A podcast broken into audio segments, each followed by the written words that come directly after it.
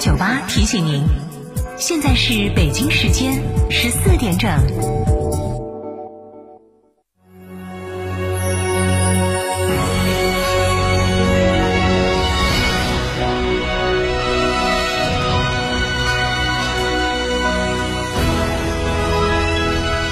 成都的声音，FM 九九点八，成都人民广播电台。新闻广播。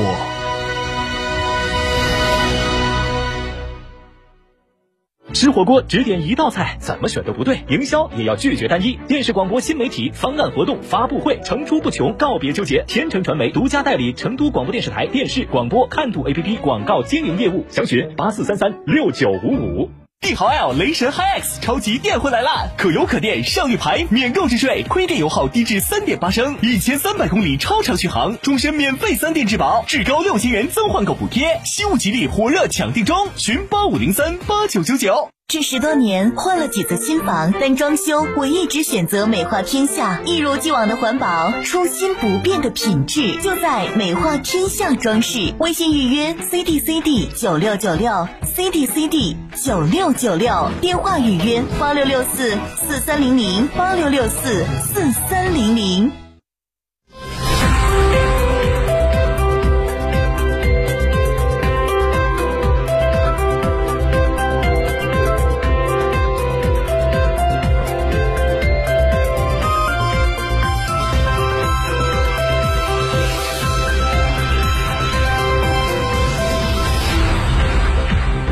欢迎收听这一时段的九九八快讯。先来关注本地方面，记者今天中午了解到，德阳市应急管理局发布情况通报称，今天上午九时许，德阳市区峨眉路段南段与岷江东路交汇路口一在建人行天桥在封闭施工过程中发生事故，导致一人经抢救无效死亡，一人受伤入院治疗，目前生命体征平稳，一名被困人员正在积极救援中。事故发生后，市委市政府高度重视，第一时间组织应急、住建、公安、消防、医疗等专业力量赶赴现场救援。目前事故原因正在调查当中。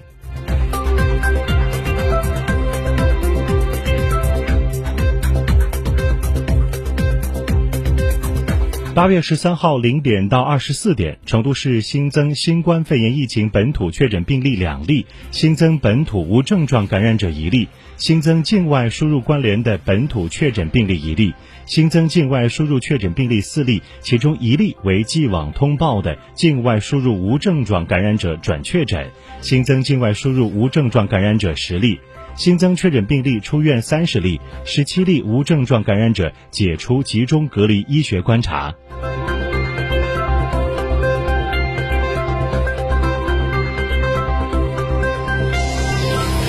记者昨天了解到，为充分发挥消费券助企惠民作用，成都将于明天中午十二点半发放“五二零”第二阶段第四波消费券。同期八月十五号十点，简阳市政府还将联手唯品会开展数字人民币促消费活动，派发千万数字人民币消费券。普惠性、行业针对性兼具的区市县主题消费券正陆续上线。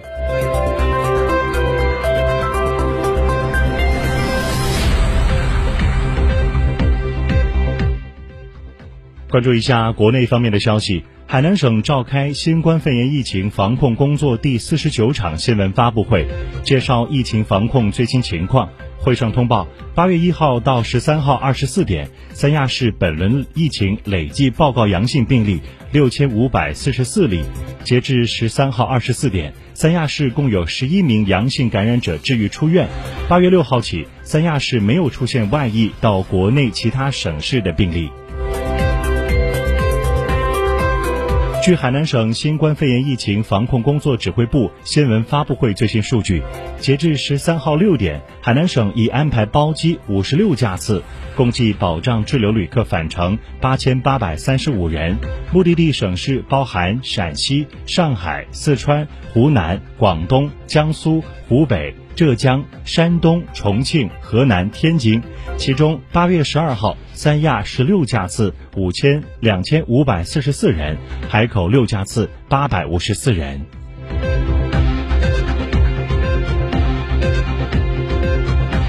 人民网北京八月十四号消息据中国汽车工业协会发布最新数据显示，今年七月，我国汽车产销分别完成二百四十五点五万辆和二百四十二万辆，同比分别增长百分之三十一点五和百分之二十九点七。中国汽车工业协会副秘书长陈世华表示，七月我国汽车产销同比继续保持较快增长，购置税优惠等促消费政策持续发力，乘用车消费需求继续恢复，商用车降幅有所收窄。同时，新能源汽车产销同比延续了快速增长势头，汽车出口再创历史新高。七月二十九号，国务院常务会议部署进一步扩内需的举措，推动有效投资和增加消费。会议明确延续免征新能源汽车购置税政策。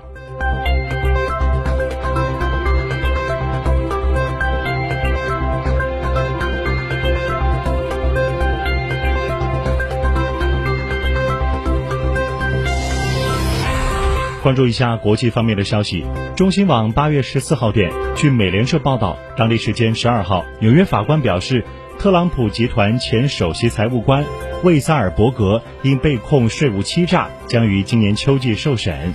曼哈顿法官梅尔坎表示，计划自十月二十四号开始为该案选择陪审团。根据报道，法官梅尔坎拒绝了魏塞尔伯格的律师和特朗普集团提出的撤销此案的请求，但他曾以诉讼时效为由，放弃了对该公司的一项税务欺诈指控。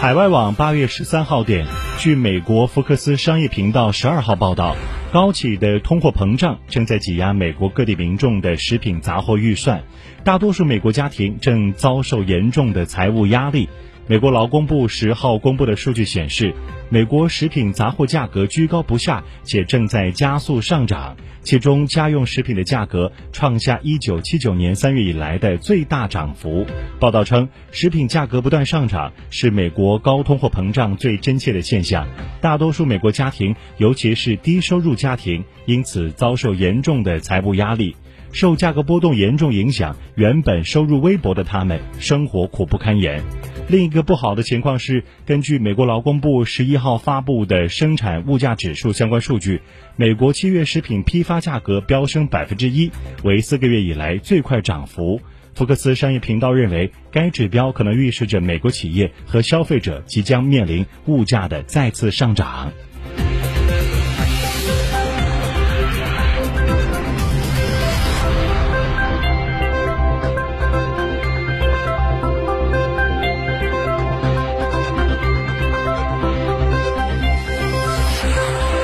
中新网八月十四号消息，据塔斯社十三号报道，俄罗斯外交部北美司司长亚历山大·达尔基耶夫在接受塔斯社专访时表示，如果美国采取任何可能没收俄罗斯资资产的行动，即可意味着双边关系将彻底的决裂。达尔基耶夫表示，此前已有包括驻俄华盛顿商务代表处建筑、驻旧金山总领事馆办公楼等六处不动产遭扣押或被关闭。俄方要求美方归还并赔偿损失。他表示，包括外交。